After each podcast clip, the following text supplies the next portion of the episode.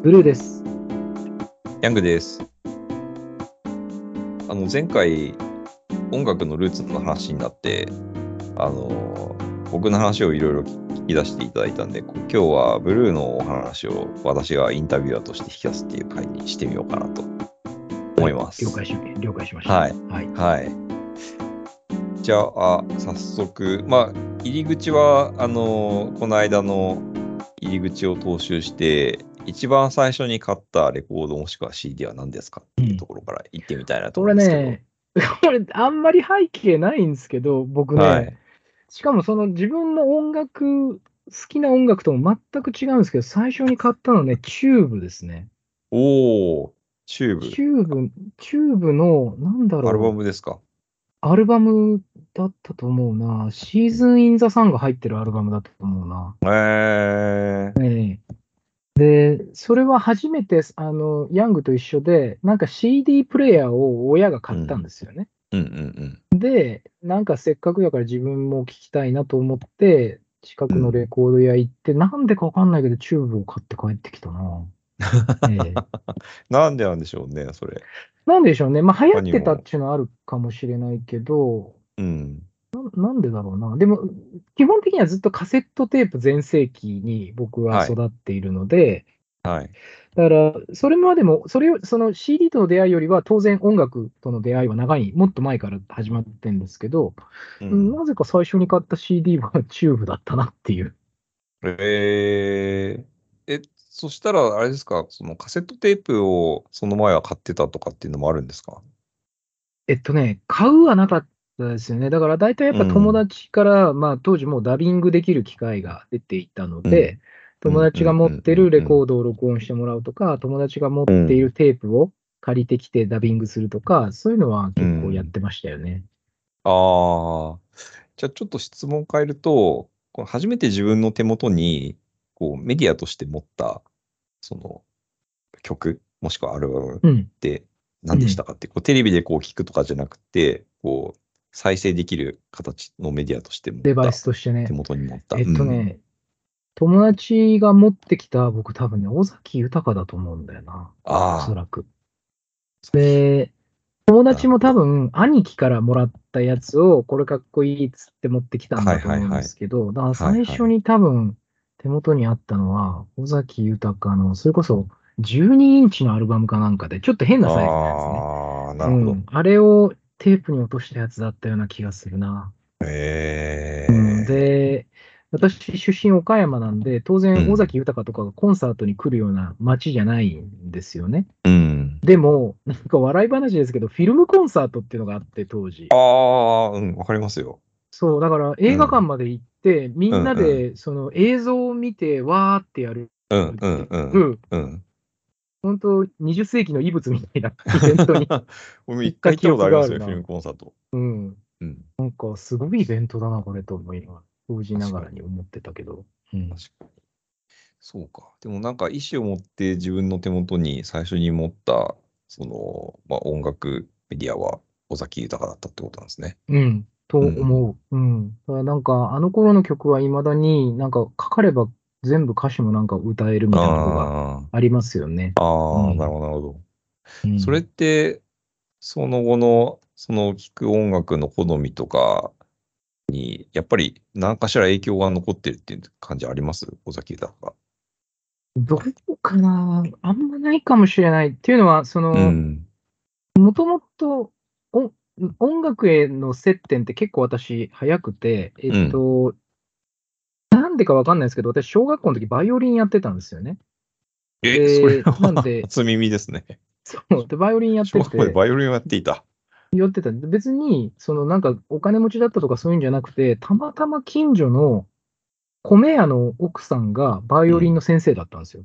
うん。で、うちのお袋がなんかでその話聞いてきて、せっかくだったら習えばみたいな話になって、別に早くもなんでもない、もうサイズも4分の3ぐらいだったんです。うん体も大きかったし。うん。で、どっちかというとスポーツの子だから、あのなんかそれも人にも言えなくて、恥ずうかしくて。ん。うん。だから、なんか本当に週1でバイオリンを米屋に弾きに行くっていう生活をしていて、いやーでもすごいですね。なんか、うん。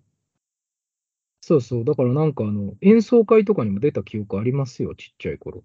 へえーうん、で、その、ちょっとだから、ヤングとは別の方向なんですけど、その、うん同じ弦楽器って、もう後になって大大み大間違いだ、大間違いだって気がつくんですけど、同じ弦楽器だからっていう理由で、僕、ギターを中学校から持ったんですよね、バイオリンをやめて。うんうん。でギ、ギターを、だから中1から始めたんですけど、その、その頃はだからどっちかっていうと、僕、ギター持ってクラシックを始めたんですけど、うん、どっかでやっぱり尾崎が頭の中にあるから、フォークを弾くようになったんですよ、その頃ああ、なるほど。そう、だから影響があるかっていうと、あのギターの曲のチョイスはかなり影響されたような気がするな。うーん、なるほど、なるほど。うん。いやかなり早い時期から演奏側も経験されてたってことですよね。なんか、そうそう。うん、割とこう多くの人って最初は音楽って鑑賞側から入って、なんか、うん。まあ、興味がある人が演奏側にも移っていくみたいなパターンも少なくないのかなって思うんですけど、いきなりバイオリンやってるってすごいですよね。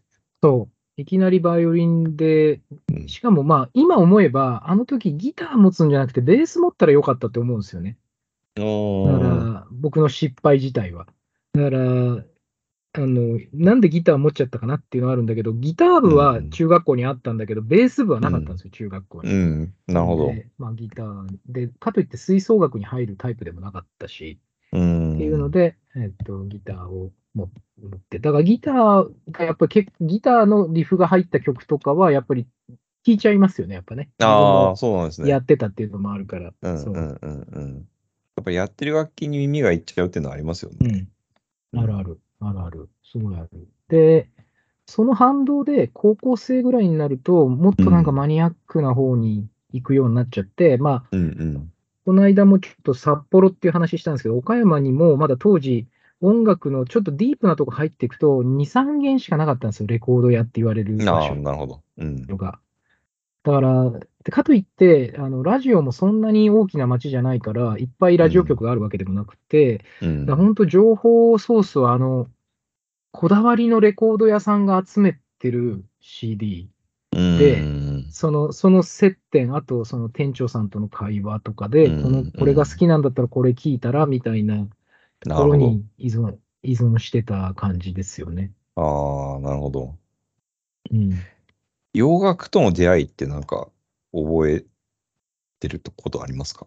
えっとね、多分中学生の時ですよね。で、どっから僕、多分最初に、ああ、かっこいいなって思ったのって、多分ポリスなんですよ。おおなるほど。で、で、多分それをずっと聞いてて、だから4ピース、かつちょっとブリティッシュロックの手前みたいなところでうんうん見てて、そこからあんまり僕ね、ハードロックとかに入らなかったんですよね。うんうんうんうん。で、どっちかっていうと、なんか、アフリカ音楽とか、へなんえ。そっち側に、なんかね、そっち側の店だったんですよ。そのあ岡なるほど山にあった。レおコード屋店の影響が大きかった。お店の影響が強くて、だからなんかね、うんセネガルとかね、南アフリカとかね、あの辺の音楽を、うんだ銀なんか歌手っていうより銀融詩人の音楽を聴いてた感じですへえ、またうん面白いキャリアですね、それは。そう。だから、なんか今、なんかね、なんか不思議ですよ。あの頃だから、聴いてた音楽を出張に行って聴くとかね、ありましたよアフリカ担当としてはね。ああ、なるほど、なるほど。うん。なるほどそう、だからあんまり、まあ、ライブとかで見に行ったこととかもあるんですけど、そんなにだから僕は洋楽って言われるジャンルに、こう、ものすごく詳しいかっていうと、多分そな。んなにハマってもなかったんじゃないかなって。通り一遍聞いてますけどね。うん、えうん、うん。なんか歌物と インストものっていうか、あのジャズとかも含めて歌が入ってない音楽と、どどっちをどのくらい聴いてたみたいな割合で言うとどんな感じですか？今まで振りあ返ると。のー大人になってから、まあ、うん僕、圧倒的に歌がない方を聞いてるんですよね。あ、そうなんですか。でそう、具体的に言うと、やっぱ僕、ジャズがすごい好きだったので、ジャズいっぱい聞いてて、で、まあ、ニューヨークにも住んでたので、うんその、ニューヨークのライブハウスはしごとかって、ほぼ本当に週に2、3回やれてた環境だったので、ええいいな。それはね、すごくやっぱりこう体に染みついてる感じありますよね。だから、その、いわゆる名のあるジャズミュージシャンが日本に来て1万2000円、うん、僕、いまだに覚えてるんですけど、大学生の時にチックコリアを聴いてるんですよ、ブルーノーツ東京で。うん、その時チックコリアはね、1万4000円だったと思うんですよね、日本で。はいはいはいはい、はい、で、そのね、何年後かな、だから2004年とかにチックコリアをニューヨークで聞いてるんですけど、その時ブルーノーツで45ドルだったんですよ。うん、なるほど。で、やっぱり競争が激しいと、こうなんだなと思って、でもやっぱ日本に呼んできて、当時ブルーノーツ東京があって、ブルーノート大阪があって、福岡があったのかな、だから3カ所3週間やって帰るようなステージツアーだと、まあやっぱこれぐらい取らないと合わないよなって思いながら見てました。なるほど。なるほど、なるほど。そうか。ライブ結構行かれてたんですね。ライブっていうか、そういう、まあ、演奏をする側に。うん、なんか今でもあるかどうかわかんないんですけど、ブルーノーツニューヨークって、その、うん、いわゆる高い席が前の方にあって、一番後ろのバーってね、確かスタンディングで見るんだったら15ドルぐらいだったんですよ、当時。あ、そんなんなんですか？そう。だから、大体、例えば誰かと晩飯食ったとしても、うん、ブルーノートのセカンドの、その、なんていうのかな、バーのセカンドバッグを15ドルで入って1杯飲んで帰るみたいな、うん、まあ贅沢な生活ですよね。ああ、でも、かなりおき気軽に行ける感じですね。日本のブルーノートと比べると。全然全然。だからギタリストだと僕、いまだに覚えてるのは、うん、ジョン・スコフィールドの金曜日のセカンドをバーで見てて、確か15ドルぐらいだったと思うな、えー、当時。羨ましい。贅沢だなって思いながら。本当ですね。うん、えー、それは今だと状況変わってるんですかね？いや、どうかな。だから当時、やっぱり競争が激しかったんですよ。その、うんうん、ブルーノートがあって、スタンダードがあって、スイートベイジルがあって、うん、で、あともうね、2つか3つぐらい当時、あとイリジウムっていうライブ小屋があったかな。で、うん、それをやっぱりこうど奪い合ってる感じもあったし、お客さんも。うんうん、で、観光客の人をどれぐらい入れるかで、やっぱりそのクオリティも変わってたしね。なるほど。うん。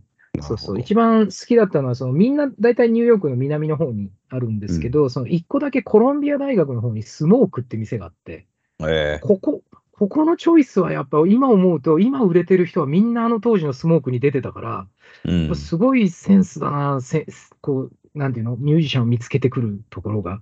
で、本当に、お笑いライブじゃないけど、20人ぐらいの箱なんだけど、うん。今でもね、スモークはありますよ。うん。えー、なるほど。